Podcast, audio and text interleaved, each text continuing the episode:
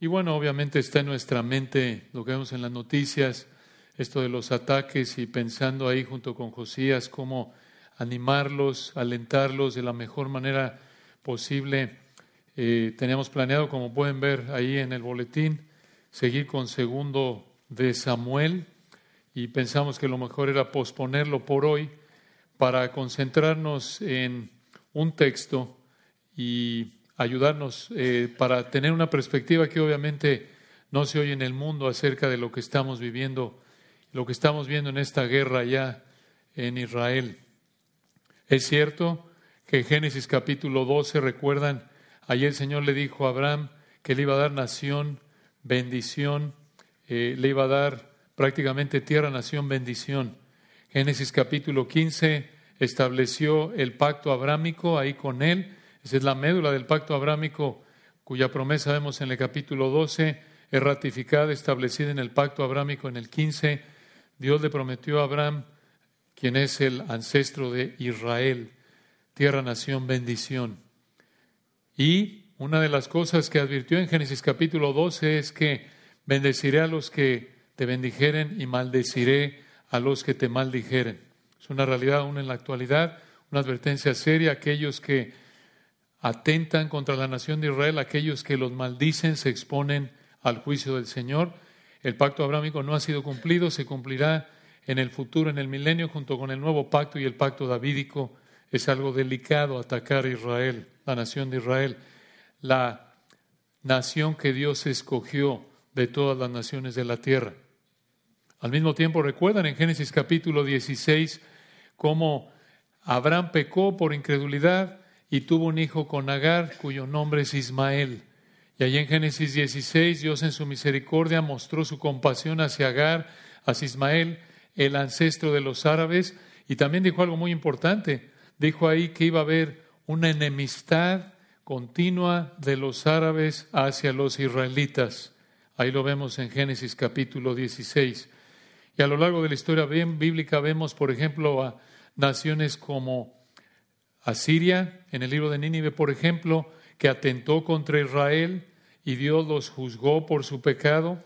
Allá adelante en Mateo 23 el Señor también, hablándole a Israel como rechazaron al Señor, les dijo que su casa iba a quedar desierta hasta que vieran aquel que iba a regresar el Señor Jesucristo y digan bendito es el Señor en la segunda venida.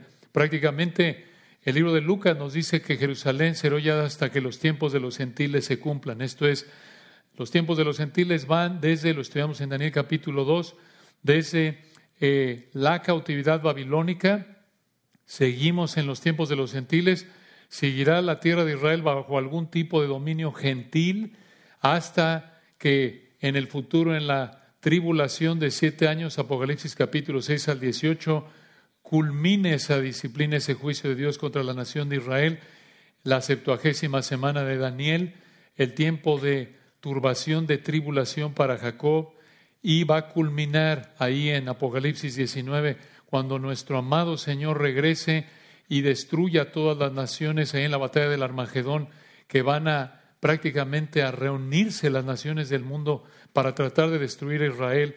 Y ahí veremos una probada como nunca de que Dios va a maldecir a los que maldicen a su pueblo. Al matar a todas las naciones lideradas por el anticristo, cuando regrese en Apocalipsis 19, en la segunda venida, es entonces cuando la nación de Israel se va a arrepentir, el Señor va a cumplir todas las promesas que hizo con ellos en el Antiguo Testamento de tierra, nación, bendición, pacto del pacto abrámico, el nuevo pacto los va a regenerar y también el pacto davídico el Hijo de David se sentará en el trono de David aquí en la tierra en el milenio y por toda la eternidad. Esa es una realidad. Pablo entendió esto obviamente. Vemos ahí en Romanos capítulos 9, 10 y 11 cómo él habla de la elección incondicional, soberana, unilateral de Dios hacia Israel, incluso hacia cada creyente, prácticamente gentil y no gentil. Y aunque Pablo entendía todo lo que dijimos, aunque entendemos todo esto, Pablo mismo reflejó la actitud apropiada hacia Israel en esta época, cuando no son salvos como nación, diciendo que tenía gran tristeza, continuo dolor en su corazón, Romanos 9, Romanos 10, su oración a Dios era por Israel, aunque en Romanos 9 él entendía que Dios los había escogido y en Romanos 11 él dijo que ha acontecido Israel endurecimiento en parte y ese endurecimiento lo vemos en la actualidad. Pero una vez que la plenitud de los gentiles entre, final de la tribulación, entonces vendrá el libertador de Sión y todo Israel será salvo. Romanos 11, 25 al 27. Es una realidad, es cierto, todas estas verdades. Pero con todo lo que estamos viendo en Israel en estos días, es fácil olvidar la necesidad más grande que tiene Israel, los terroristas y el resto de las naciones. Y esa necesidad es vida eterna en Cristo. Perdón de pecados únicamente por fe, únicamente por gracia, únicamente en base a los méritos de Cristo. El título de nuestro estudio de hoy es Israel, terroristas, naciones, lo que más necesitan. Israel, terroristas, naciones, lo que más necesitan. Esto es, ¿qué es lo que más necesita en este momento y en todo momento? La nación de Israel, los terroristas, toda nación árabe, toda nación del mundo, incluyendo Estados Unidos o cualquier nación, España o cualquier otra nación en Latinoamérica, Chile, Argentina, Perú, Paraguay, México, todo. ¿Qué es lo que más necesitan? Lo mismo que necesita Israel, los terroristas y las naciones en este momento. Necesitan el perdón de pecados en Cristo. Eso es lo que más necesitan. Y para estudiar esta hermosa verdad, vamos a Segundo de Reyes capítulo 5 en esta mañana. Segundo de Reyes capítulo 5. Aquí vemos cómo el Señor salvó a un sirio mediante dos israelitas. Nos encontramos aquí en los 800 antes de Cristo. Aquí, como dijo un autor, tienen uno de los pasajes más hermosos en el Antiguo Testamento que muestra cómo el Señor salvó a un no judío y también cómo salvó, podríamos decirlo así, cómo el Señor salvó a un enemigo de Israel a través de un israelita, cómo el Señor salvó a un sirio usando a dos israelitas. Y al mismo tiempo vemos cómo el Señor juzgó a otro israelita lleno de privilegios, absolutamente lo opuesto del sirio, pero que se aferró a su pecado. Aquí en Segundo de Reyes capítulo 5 vemos dos actos del Señor hacia Namán el sirio, que te enseñan lo que más necesitan Israel, los terroristas y las naciones. Dos actos del Señor hacia Namán, que te enseñan lo que más necesitan Israel, los terroristas y las naciones. En primer lugar, vemos cómo el Señor acercó a Namán, versículos 1 al 14, y en segundo lugar, cómo el Señor salvó a Namán, versículos 15 al 27. El Señor acercó a Namán y salvó a Namán. Es un texto hermoso que nos llena de esperanza, de ánimo al ver la soberanía hermosa, perfecta, gloriosa, majestuosa del Señor operando en la salvación de un humano que en términos humanos era imposible que fuera salvo, desde el punto de vista humano, insisto. Realmente ningún humano en términos humanos puede ser salvo. Pero vamos a ver por qué decimos esto. Digamos que Namán es así como Saulo. Saulo, ahí en Hechos 9, que no tenía interés en buscar al Señor, que iba de hecho a matar cristianos en Hechos 9, y el Señor tomó la iniciativa de detenerlo y convertirlo. Digamos que aquí hay un Saulo en Namán. Vean ustedes en primer lugar cómo el Señor acercó a Namán mediante dos israelitas. El Señor acercó a Namán. Segundo de Reyes 5, 1. Namán, general del ejército del rey de Siria, era varón grande delante de su Señor y lo tenía en alta estima, porque por medio de él había dado Jehová salvación a Siria. Vean qué frase, por medio de él, de este pagano, de Namán, había dado Jehová salvación a Siria. Mediante esta frase, el Espíritu Santo nos recuerda aquí de su involucramiento soberano en la vida de este general incrédulo. Namán era un incrédulo, Siria era una nación incrédula. Aquí vemos cómo el Señor en su gracia común le había dado a Namán victorias en su carrera militar. Pero el Señor también, en su gracia electiva, había escogido a Namán para ser salvo, como lo vemos en los siguientes versículos. De hecho, vean el final del versículo 1. Aquí vemos algo que el Señor usaría como un medio para exponer a Namán a la verdad. Versículo 1 al final, hablando de Namán. Era este hombre valeroso en extremo, pero leproso. Esta era una condición de salud seria. Era una enfermedad de la piel que en esa época era incurable. Y como podemos ver a partir del versículo 1, su lepra no era un estorbo para su éxito militar, pero su lepra era lo suficientemente seria como para que Namán hiciera todo lo posible para ser curado de esa lepra, como vemos en el resto del capítulo. Pero el versículo 1 nos recuerda que el Señor controla toda vida, toda vida, incluso la vida de un incrédulo de manera individual a detalle como Namán. Muy importante esto, el Señor conoce, controla de manera perfecta cada vida de cada persona secuestrada en este momento allá por los terroristas de Hamas, cada vida de cada soldado israelita, cada vida de cada persona incrédula de toda nación en todo momento. Esto es un ánimo. Y el Señor, escuchen, como lo vemos aquí, con frecuencia use situaciones de aflicción en la vida de un creyente para exponerlo a la verdad. Esto es lo que hizo con Amán. El Señor usó su lepra para llevarlo providencialmente a que estuviera expuesto a la verdad a través de un profeta verdadero. Qué importante es esto, hermanos. Oremos porque el Señor usted use esta situación de aflicción que nos pesa, nos aflige y de manera apropiada.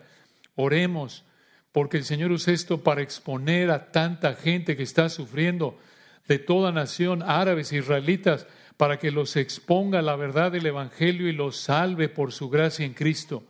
Vean cómo lo hizo con Amán, versículo 2. Y de Siria habían salido bandas armadas y habían llevado cautiva de la tierra de Israel una muchacha, hombre, como lo que estamos viendo hoy día, la cual servía a la mujer de Namán.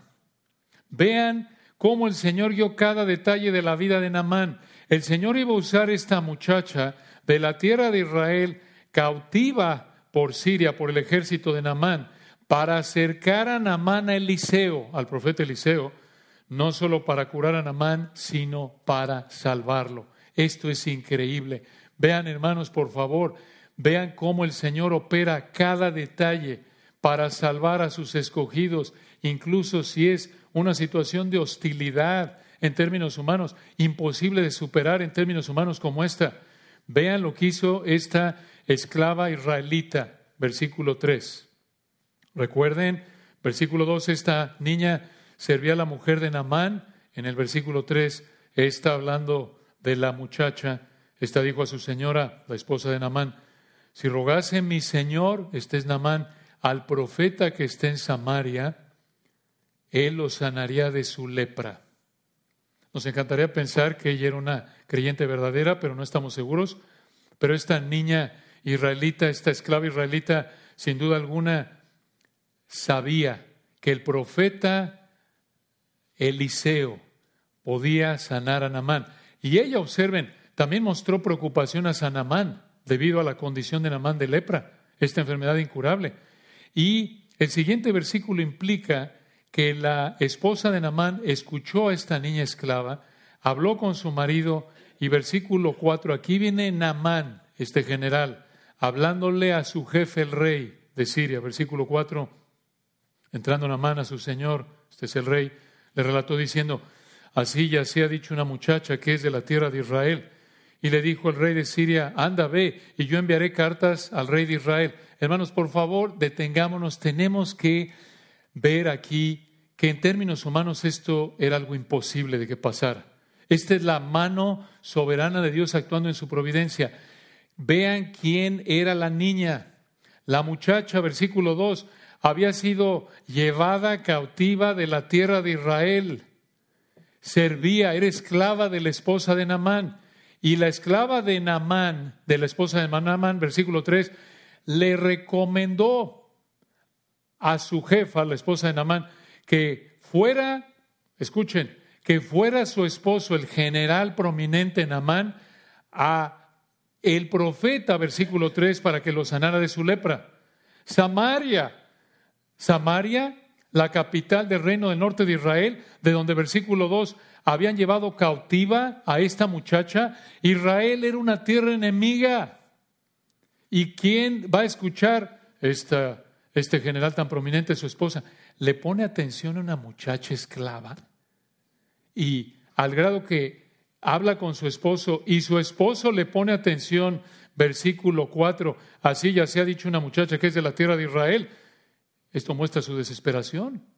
De Namán, ¿se dan cuenta? Le voy a decir, una, una esclava cautiva, una escuincla en términos despectivos mexicanos, una escuinclita cautiva, recomendó, y que anda escuchándola la esposa de este general, y peor aún, Namán y peor aún, el rey. Esto muestra el amor que le tenían a Namán, sí, pero lo que es sorprendente es la providencia de Dios en esto, hermanos. Vean versículo 5, le dijo el rey de Siria, anda, ve, y yo enviaré cartas al rey de Israel. Y por cierto, esto que acabo de mencionar, las observaciones aquí, que vemos versículos 2 al 5, esto nos debe animar, hermanos, que cómo puede haber situaciones insuperables en términos humanos, pero el Señor se encarga de vencerlas. Si Él quiere hacer algo, si Él quiere que alguien esté expuesto a su palabra, lo va a hacer. Aunque en términos humanos digas, esto es imposible. Es imposible que por recomendación de una esclava cautiva muchacha de Israel, el rey de Siria usó su poder para ayudarle a Namán, para seguir el consejo de la muchacha esclava versículo 5, 5, 5 de Segundo de Reyes. Y le dijo al rey de Siria, este Sanamán, anda, ve, y yo enviaré cartas al rey de Israel. Esto muestra de nuevo lo, el, valor que tenía Namán para el rey de Siria. Ya lo vimos en el versículo 1, era, era el general fuerte, era el general condecorado, por así decirlo, exitoso. Entonces, versículo 5, este es Namán. Salió pues él, Namán, llevando consigo diez talentos de plata, un dineral, seis mil piezas de oro y diez mudas de vestidos. ¿Por qué tanto dinero? Porque lo iban a dar, se acostumbraron en esa época a pagarle al profeta que te profetizara. Versículo 6. Tomó también cartas para el rey de Israel que decían así, cuando lleguen a ti estas cartas, sabe por ellas que yo, el rey de Siria, envío a ti, mi siervo Naamán, a ti, rey de Israel, para que los sanes de su lepra. ¿Por qué hizo esto el rey de Siria? Porque este era el protocolo de la época.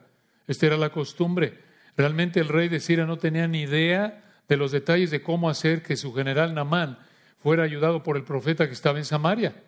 Y el rey de Israel respondió, versículo 7, como los reyes en su época, pensando que esta era una ocasión para pelear. Y esto les da una idea de que Siria y Israel desde ese entonces no eran compadres, no eran amigos. Vean ustedes cómo respondió el rey de Israel, versículo 7. Luego que el rey de Israel leyó las cartas, rasgó sus vestidos en esa época como señal de tristeza profunda de duelo y dijo, versículo 7, soy yo Dios que mate y dé vida para que éste, el rey de Siria, envíe a mí, el rey de Israel, a que sane un hombre de su lepra, el general Namán. Versículo 7, considerad ahora y ved cómo busca ocasión contra mí. ¿Lo ven? Sospecha, este quiere la guerra, este me está provocando. Desde aquí vemos que los israelitas y los sirios no se llevaban bien, como lo vemos en la actualidad. Estamos hablando aquí alrededor de los 800 antes de Cristo. Pero vean la gracia salvadora de Dios hacia Namán, hacia el sirio. Alguien que habría sido considerado un enemigo de Israel. Versículo 8. Segundo de Reyes 5.8. Cuando Eliseo, y escuchen esta descripción de Eliseo, que apunta que Eliseo era un hombre que predicaba la palabra de Dios, un profeta genuino. Versículo 8, cuando Eliseo, el varón de Dios, oyó que el rey de Israel había rasgado sus vestidos, envió a decir al rey, ¿por qué has rasgado tus vestidos? Venga ahora a mí y sabrá que hay profeta en Israel. Versículo 9. Y vino Namán con sus caballos y con su carro y se paró a las puertas de la casa de Eliseo. Digo, hermanos, en esta época habría llegado con diez suburbans, negras, blindadas. Sí, cuando hablamos ahí de caballos y su carro, versículo 9, esa es la idea en esa época. No llegó ahí montado en una, en una asna. No, este era un señor general. Versículo 1, ya lo vimos. Era un señor general. Versículo 10. Entonces Eliseo le envió un mensajero, vean, y lo salió a recibir, diciendo, ve a Namán y lávate siete veces en el Jordán, y tu carne se te restaurará y serás limpio. Y Namán, versículo 11, se fue enojado, diciendo, he aquí yo decía para mí, saldré luego y estando en pie invocaré el nombre de Jehová su Dios y alzará su mano y tocaré el lugar, sanará la lepra. Versículo 12, Habana y Farfar, ríos de Damasco, de donde venía Namán de Siria, ¿no son mejores que todas las aguas de Israel?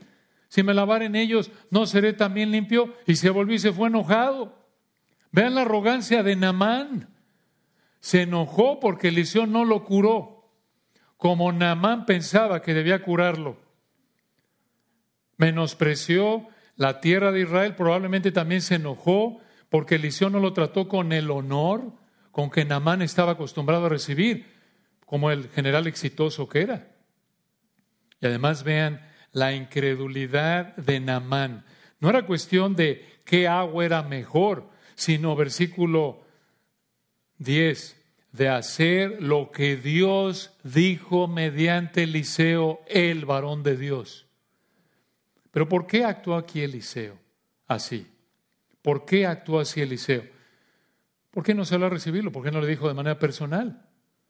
Aquí Eliseo pudo haber actuado así, quizás para probar a Namán, o lo más probable, por lo que vemos en el resto del capítulo, para colocar la atención en Dios y no en sí mismo para mostrar que ni Jehová, Yahweh, el único Dios vive y verdadero, el Dios de Israel, ni Dios, ni Eliseo, el varón de Dios, no era como los profetas de las naciones gentiles.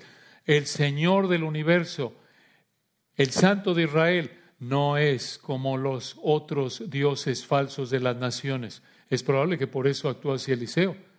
Pero vean el versículo 13.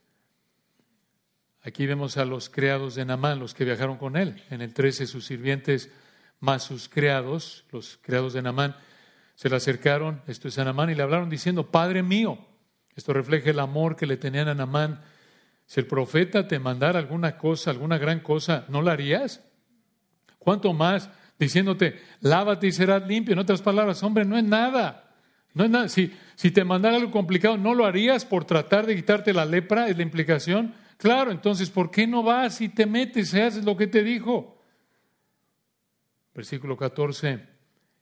Él, este es Namán, véanlo en el 14, entonces descendió y se zambulló siete veces en el Jordán, conforme a la palabra del varón de Dios. Recuerden, la palabra del varón de Dios aquí es la palabra de Dios. Y su carne se volvió como la carne de un niño y quedó limpio.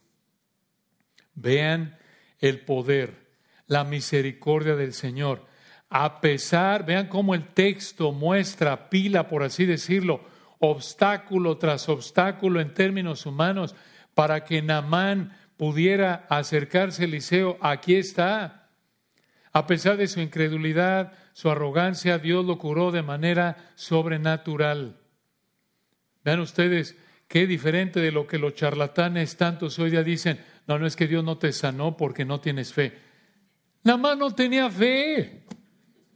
No tenía fe, fue a regañadientes. Bueno, voy, versículo 4, pues sí, ¿verdad?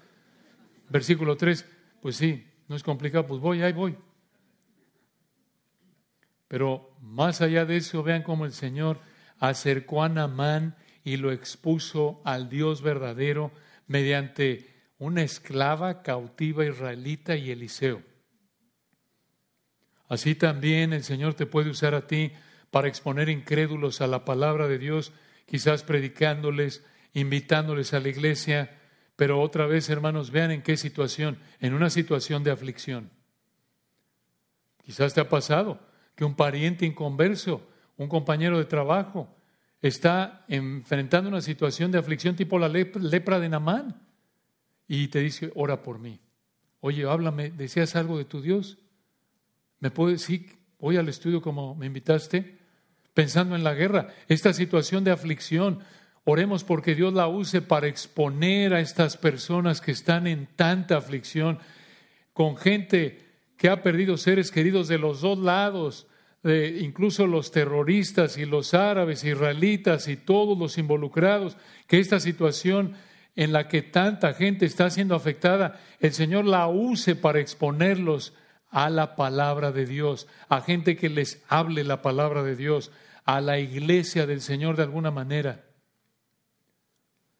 Entonces, el Señor acercó a Naamán, a la muchacha esclava cautiva israelita y al profeta Eliseo.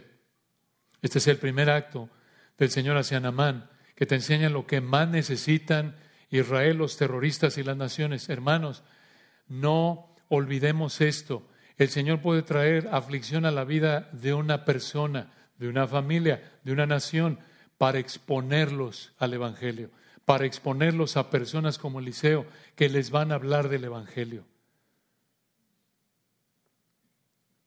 Aquí viene el segundo acto del Señor hacia Namán, versículos 15 al 27. Vean cómo el Señor salvó a Namán. Esto es hermoso. El Señor salvó a Namán. Aquí viene un milagro que es mucho más grande y con resultados más duraderos que el milagro de haber sanado a Namán de manera sobrenatural de su lepra. Y este milagro, que es mucho más grande y más duradero que haberlo curado de la lepra, es el milagro de la conversión, del nuevo nacimiento. Vean la conversión de Namán manifestado en cuatro áreas. En primer lugar, en su confesión. Su confesión. Esto es hermoso. Esto caracteriza a todo creyente genuino. Su confesión. Ahora, de casa de Eliseo al Jordán habrían sido unos 40 kilómetros, unas 25 millas. Namán viajó 40 kilómetros, 25 millas, se zambulló en el Jordán en el versículo 14, fue curado milagrosamente por el Señor. Y vean en el versículo 15, viajó 40 kilómetros, esto es 25 millas, de regreso a casa de Eliseo con toda su caravana. Recuerden, no existían los autos ahí, animales, carruajes, máximo. Versículo 15, aquí está de regreso. En el 15, y volvió al varón de Dios. De nuevo, hermanos, no, no pierdan de vista el esfuerzo. Más o menos es comer de aquí a Santa Clarita y de regreso en un día y además hacerlo a caballo en el mejor de los casos. Habría tomado un rato. Ya regresa, versículo 15. En el 15, Namán volvió al varón de Dios, esto es, esto es Eliseo. Vean el énfasis del Espíritu Santo aquí, varón de Dios, varón de Dios, enfatizando que Eliseo representaba al Señor en el 15 y volvió al varón de Dios. Él, Namán y toda su compañía, y se puso delante de él, esto es, de Eliseo, y dijo, escuchen esto, Namán dijo, he aquí, ahora conozco que no hay Dios en toda la tierra sino en Israel. Una pausa. Namán aquí reconoció que Yahweh, el Señor, es el único Dios vivo y verdadero. ¿Cómo supo esto Namán? Digo, en el versículo 17 vemos que él solía creer en dioses de Siria. En otras palabras, él solía creer, como muchos en esa época, que un Dios estaba confinado, un Dios con D minúscula, un Dios estaba confinado a la nación que adoraba ese Dios. Pero ahora en el versículo 15, él afirma que el único Dios verdadero en el planeta se encontraba en Israel. ¿Cómo llegó a esa conclusión? ¿Cómo llegó a confesar esto? Sí, en primer lugar, por un acto sobrenatural del Espíritu de Dios es la implicación. En términos de Juan 6:44, ninguno puede venir a mí si el Padre que me envió no le trajere. Sí, es correcto. Pero el Espíritu de Dios también usó a alguien para darle esta información. ¿Quién fue? Podría haber sido Eliseo, pero lo más probable es que fue la esclava cautiva que trabajaba para su esposa porque la niña esclava probablemente le contó a la esposa de Namán varias cosas acerca del Dios de Israel, el mismo Dios que tenía un profeta que podía curar a su marido en el versículo 3. Esto es hermoso. Qué ánimo. No importa que seamos, usando aquí la analogía, que seamos una esclava cautiva en el, en el fondo del estrato social, en el trabajo más humilde, seamos fieles por la gracia de Dios. No sabes cómo Dios te puede usar. Dios aquí no solo usó al gran profeta Eliseo a través de quien hizo milagros, sino a una muchacha insignificante, esclava, cautiva israelita, en casa del enemigo. Qué ánimo, hermanos, que no nos desanimemos pensando, hombre, pues yo solo tengo este trabajito ahí, yo no predico allá. Tú sé fiel al Señor.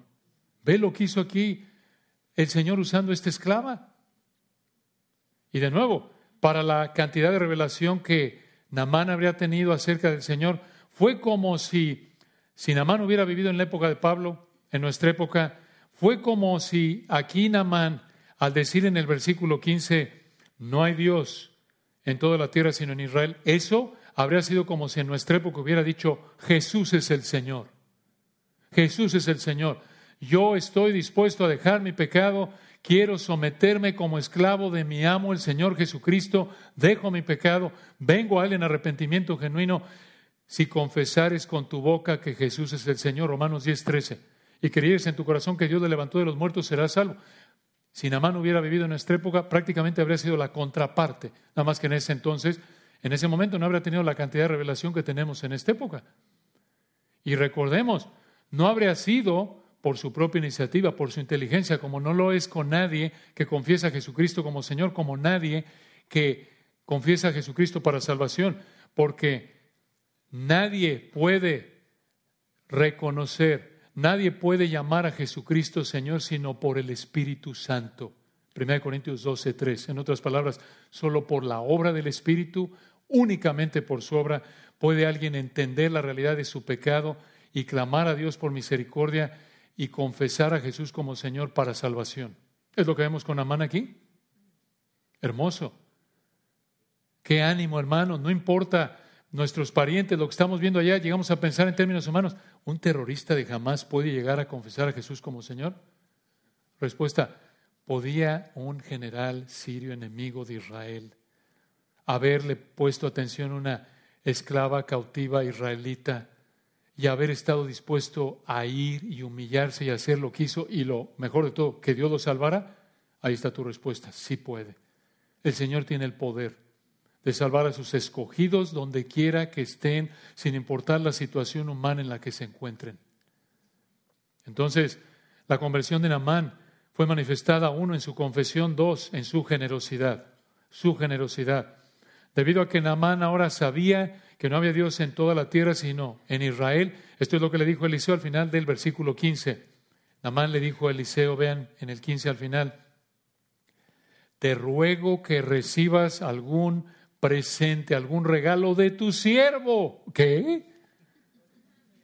De, este es el mismo general de los versículos 11 y 12 que esperaba el trato con, con alfombra roja de Eliseo que se ofendió porque Eliseo no lo salió a recibir y no lo sanó como él pensaba que debía sanarlo. ¿Cómo? ¿Qué pasó con el general soberbio del versículo 11 y 12 a este general, versículo 15, que es humilde, diciéndole Eliseo, versículo 15, te ruego que recibas algún presente de tu siervo?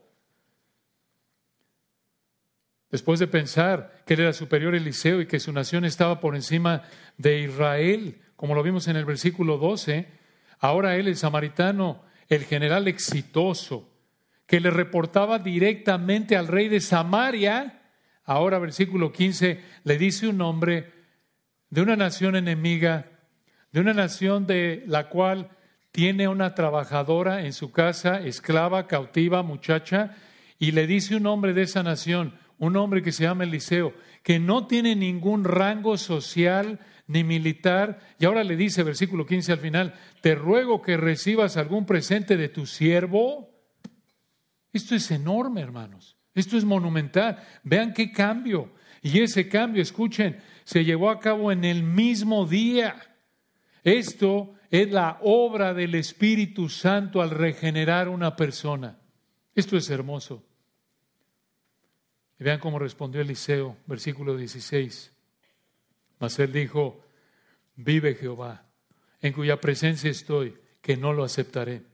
Y le instaba, esto es Namán, le instaba que aceptara alguna cosa, pero él, Eliseo, no quiso. ¿Por qué? ¿Por qué no? Aparentemente para que Namán mantuviera su atención únicamente en Dios y no pensara que Eliseo era como los demás sacerdotes y profetas incrédulos que recibían dinero por sus actividades religiosas. Este pasaje nos recuerda una verdad muy importante, Mateo 6, 21, porque donde esté vuestro tesoro, allí estará también vuestro corazón. Nuestra actitud hacia el dinero revela nuestra condición espiritual. Así lo vemos con estos dos hombres en Segundo de Reyes 5. Vean, Eliseo, humilde, exaltando a Dios, no quiso recibir dinero de Namán, aun cuando Namán le insistió. Y vean que Eliseo tenía el derecho de recibir el regalo de Namán. Eliseo pudo haberse aprovechado de la gratitud de Namán, pero no lo hizo.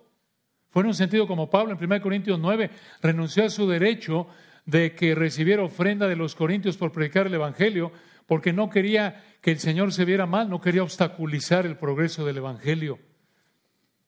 En los versículos 15 y 16 también vemos esa actitud en Namán.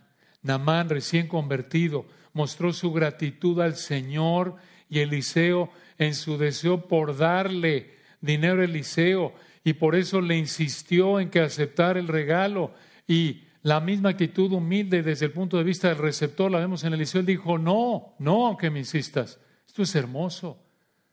Qué reflejo de abnegación, de amor. Más bienaventurado es dar que recibir. Vean ustedes, hermanos, esto. Un sirio, un israelita, enemigos, convertidos por el Espíritu de Dios, mostrando la misma actitud hacia el dinero. ¿Por qué? Porque el Espíritu Santo había regenerado a los dos. Los dos estaban mostrando obediencia aquí al Señor. Esto es por lo que debemos orar primordialmente en esta guerra.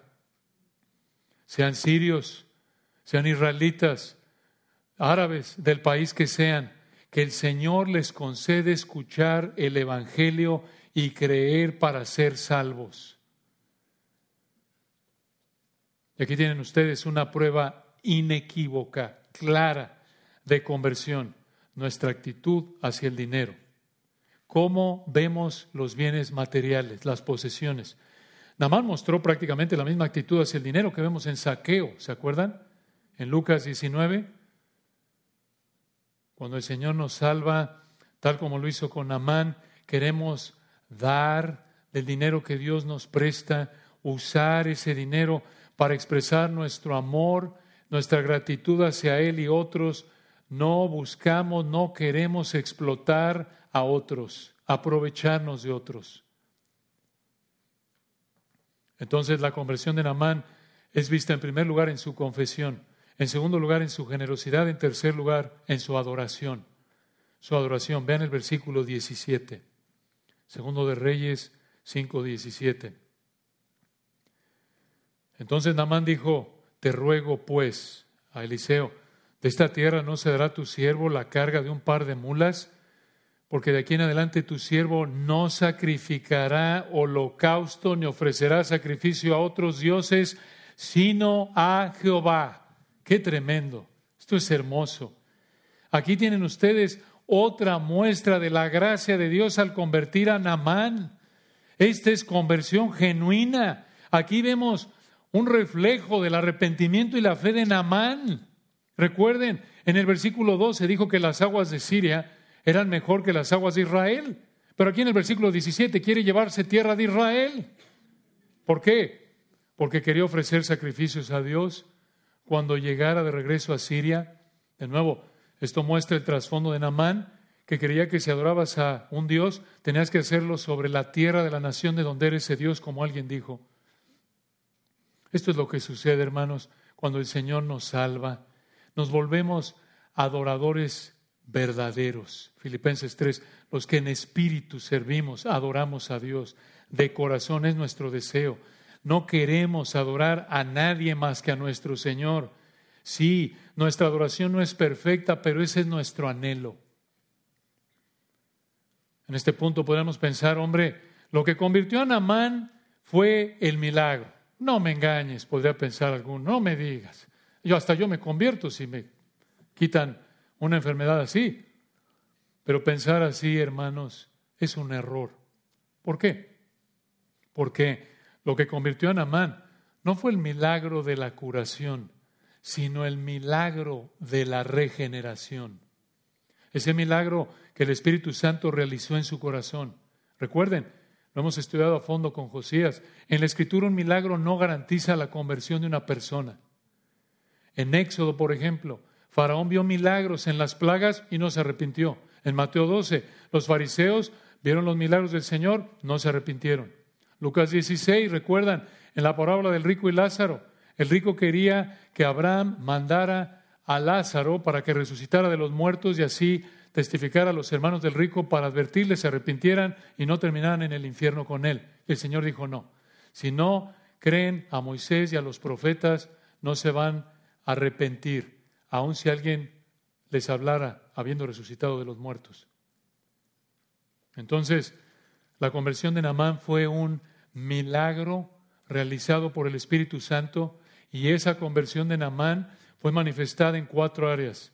En su confesión uno, en su generosidad dos, en su adoración tres y finalmente cuatro, en su conciencia, en su conciencia. Escuchen, versículo 18, ¿Qué más le dijo Namán a Eliseo? Dice en el 18, Namán le dijo a Eliseo, en esto perdone Jehová tu siervo, que cuando mi señor el rey entrara en el templo de Rimón, este era un dios falso en Siria, para adorar en él, y se apoyare sobre mi brazo, si yo también me inclinara en el templo de Rimón, cuando haga tal, Jehová perdone en esto a tu siervo. Esto es, cuando el jefe de Namán, el rey de Siria, se apoyare Namán también se inclinaría ante este Dios falso como parte de su trabajo de servir a su jefe el rey. Ahora, hay que admitirlo, esto se oye como algo así, como decir, oye, perdóname Señor por el pecado que estoy a punto de cometer. Se oye así. Dos veces dice el 18, Namán dijo, Jehová me perdone, Jehová me perdone. ¿Por qué dijo esto Namán? Porque sabía que estaba mal porque sabía que era pecado, pero lo haría porque era parte de su trabajo. Claro, estuvo mal aquí en su manera de pensar. Esto es un pecado. Dios demanda adoración exclusiva, Éxodo 20, no tendrás dioses ajenos delante de mí. Pero el hecho de que Namán pidiera perdón dos veces muestra su conciencia de que estaba mal, estaba pecando. Y el hecho de que no pensar evitarlo, creemos que muestra una fe débil. Una fe débil. ¿Se entiende? Se acaba de convertir. Observen en el 19 la respuesta compasiva de Eliseo. En el 19, él, Eliseo le dijo a Namán, ven paz. Se fue pues y caminó como media legua de tierra. Hermanos, Namán está en el cielo. Namán está en el cielo, por lo que vemos en este texto. Ahí estaremos con él junto con todos los que mediante la fe únicamente en base a la vida, muerte y resurrección del Señor Jesucristo únicamente, quien vendrá siglos después, estaremos ahí. Justificado por la fe únicamente, regenerado por el Espíritu Santo únicamente. Y desde el punto de vista humano, este es, hermanos, la corona de la vida aquí en la tierra. Este es lo más hermoso de cualquier situación aquí en la tierra. ¿No es cierto? Dices tú, ¿qué? Ver al Espíritu Santo transformando vidas mediante la palabra de Dios. Recuerden, como lo ha dicho el pastor John tantas veces, la única razón por la que el Señor dejó a la iglesia en la tierra es para predicar el Evangelio. Porque todo lo demás lo, variamos, lo vamos a hacer de manera perfecta en el cielo. Menos evangelizar, porque ahí no hay a quien evangelizar. Pero esto, hermanos, este es el fin en términos temporales para el que el Señor nos ha dejado en la tierra. Esto es lo más importante. Esto es lo más importante, que el Espíritu Santo dé vida nueva a muertos espirituales. Que el Espíritu Santo haga nacer de nuevo a gente muerta espiritualmente que va camino al infierno. Esto es lo que más nos debe preocupar en esta guerra. De nuevo, por supuesto que oramos, tenemos compasión, recordamos, como dice Hebreos, como los que están en el cuerpo.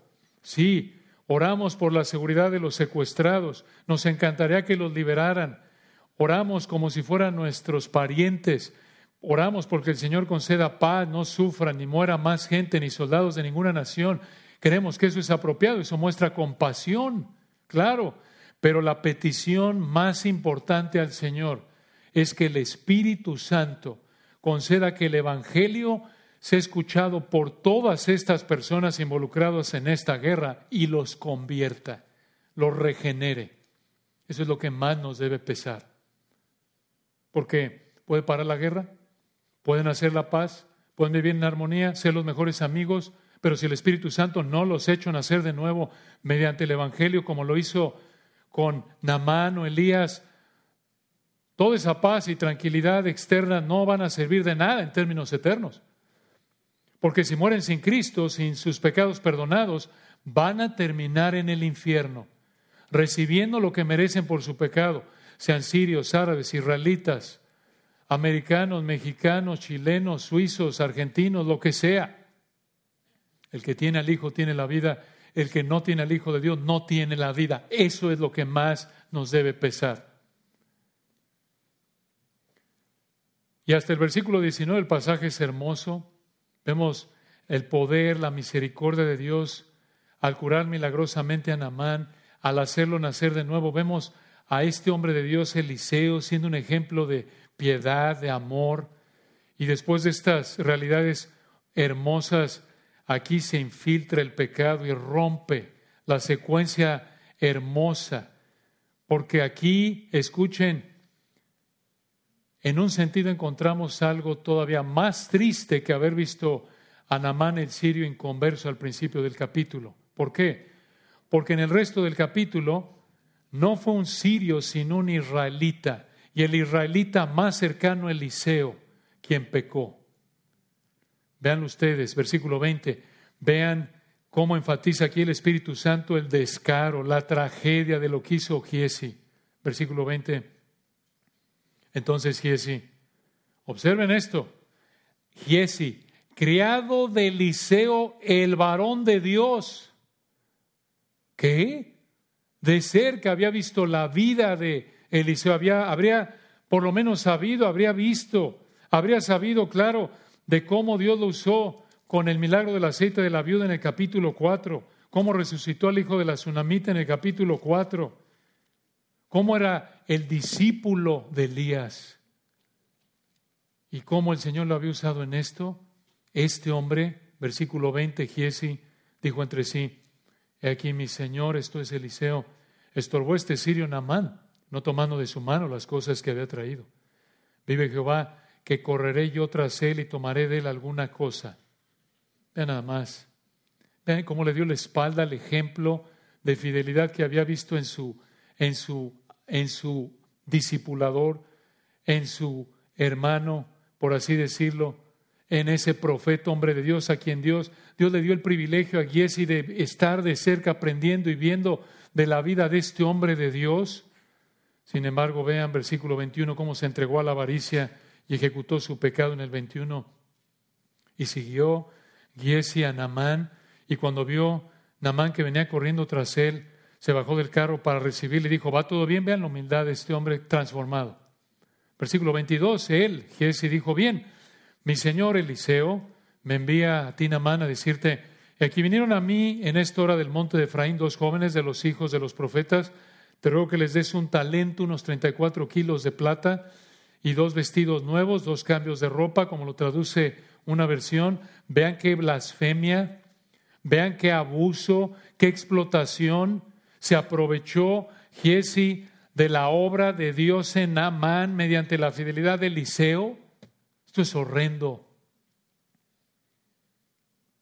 Entonces, versículo 22, Giesi le miente a Namán en nombre de Eliseo, le pide dinero y versículo 23. En el 23 dijo Namán, te ruego que tomes dos talentos, no uno. Giesi pidió uno en el 22. 23 Namán le dio dos. Esto es un corazón generoso otra vez. Y en el 23 le insistió, esto es Namán le insistió, y a todos talentos de plata en dos bolsas y dos vestidos nuevos. Y lo puso todo a cuestas a dos de sus criados para que lo llevasen delante de él. Además le ayudó para que le ayudara. Y vean ustedes lo que hizo, versículo 24, y así que llegó a un lugar secreto, él lo tomó de mano de ellos y lo guardó en la casa, luego mandó a los hombres que se fuesen, y en el 25, y él entró y se puso delante de su señor, y Eliseo le dijo, ¿de dónde vienes, así? Y él dijo, tu siervo no ha ido a ninguna parte. Así actuamos, ¿verdad? Hasta nos reímos, parece un niño de dos años. Cómo el pecado afecta nuestra facultad de razonamiento. Le está hablando un profeta. No consideró que este hombre de Dios podría de manera sobrenatural saber qué había hecho. Somos iguales, pecamos igual de chiquitos hasta de grandes, ya de grandes como que lo ocultamos mejor, pero el pecado afecta a nuestra facultad de razonamiento. Vean la misericordia de Dios a través de Eliseo. Giesi tuvo tiempo de haberse arrepentido en lo que cometió su pecado y llegó, y Eliseo todavía le preguntó para ver si salía de la confesión. Pero como Giesi persistió en su pecado y le volvió a mentir, ahora sí, versículo 26, vean cómo Eliseo confrontó su pecado. Versículo 26, él entonces, Eliseo, le dijo a Giesi, ¿no estaba también allí mi corazón cuando el hombre volvió de su carro a recibirte? En otras palabras, yo sé lo que pasó. ¿Es tiempo de tomar plata y de tomar vestidos, olivares, viñas, ovejas, bueyes, siervos y siervas? Respuesta no. Claro que no. Versículo 27. Eliseo le dijo a Giesi, por tanto, la lepra de Naamán se te pegará a ti y a tu descendencia para siempre. Y salió delante del leproso, blanco como la nieve. Vemos esto y decimos, oye, qué fuerte el Señor. Momento, hermanos. Por eso tenemos que leer lo que vino antes. ¿Quién era Giesi? No era cualquier hijo de vecino. ¿Quién es Eliseo que no conocía a Eliseo? Era el creado de Eliseo. Al que mucho se le haya dado, más se le pedirá. Una buena ilustración. La lepra que el Señor le quitó milagrosamente a Namán, se la dio milagrosamente a Giesi como juicio por su pecado. Un juicio muy fuerte, aunque el Señor, escuchen, tuvo misericordia, lo pudo haber fulminado, lo pudo haber matado y lo merecía. ¿Se arrepintió Giesi? No sabemos. Aún si se arrepintió, su lepra de por vida habría sido un recordatorio permanente de su pecado una advertencia de cómo ciertos pecados tienen consecuencias de por vida, aun si te arrepientes y Dios te perdona. Pero por favor observen, hermanos, el poder del Señor en este capítulo, dos milagros con Amán, lo curó milagrosamente y lo convirtió, y otro milagro con Giesi, un milagro de juicio.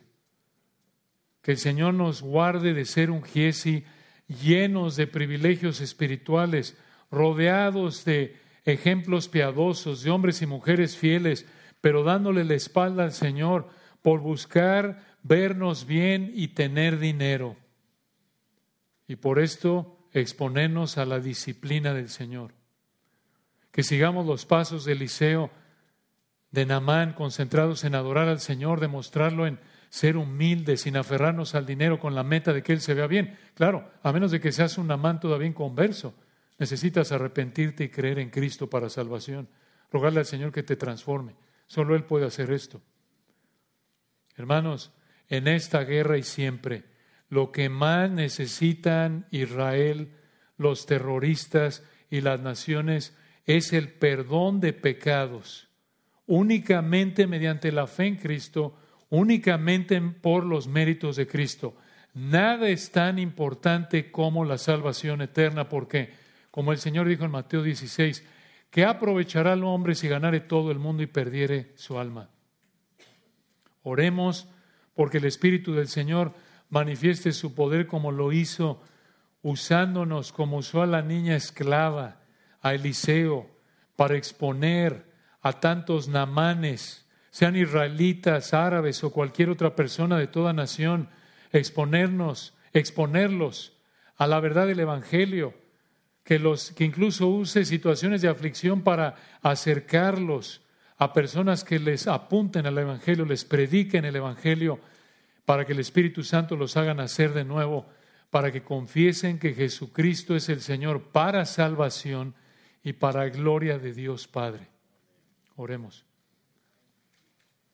Padre, hermoso texto, nos anima, nos consuela, siempre y en particular como es tu palabra en estos momentos, nos pesa, Señor, tú sabes lo que está viviendo Israel, toda la gente que está ahí, terroristas, naciones árabes, toda gente que está involucrada, la gente secuestrada, la gente que ha perdido a seres queridos de tantas naciones. Oramos por ellos. Claro que desde el punto de vista de compasión nos duele, nos entristecen y nos imaginamos lo que están viviendo y más sin que probablemente la mayoría no sea salva. Si es difícil enfrentar algo así siendo cristianos, cuanto más sin tener esperanza como alguien incrédulo. Pedimos tu misericordia para estas personas. Ciertamente anhelamos que puedan liberar a estas personas secuestradas, pueda parar la guerra, pero lo que más anhelamos y te rogamos es que tú hagas lo que hiciste con Amán, que tengas misericordia de toda esta gente y que tú, el único, el todopoderoso que pueda hacer lo que hiciste con Amán, lo que humanamente es imposible de concebir y de hacer, lo hagas a favor de tanta gente que no te conoce. Incluimos a nuestros parientes inconversos, gente aquí. Si alguien no te conoce, haz que como Namán, Señor, tu espíritu les dé vida. Y que seamos fieles, Señor, como Eliseo, como esa esclava israelita, esa muchacha que seamos fieles donde quiera que nos hayas puesto, en ser obedientes. Ayúdanos, Padre, guárdanos de no ser como Giesi, de tener tantos privilegios y darle la espalda al ejemplo, al testimonio de hombres y mujeres fieles que nos rodean, que nos estimulan al amor y a las buenas obras para satisfacer un deseo pecaminoso que te deshonra y que nos expone a tu disciplina. Gracias por tu palabra hermosa. Damos la gloria a ti por la bendición que nos diste de estar juntos en esta mañana. Amén.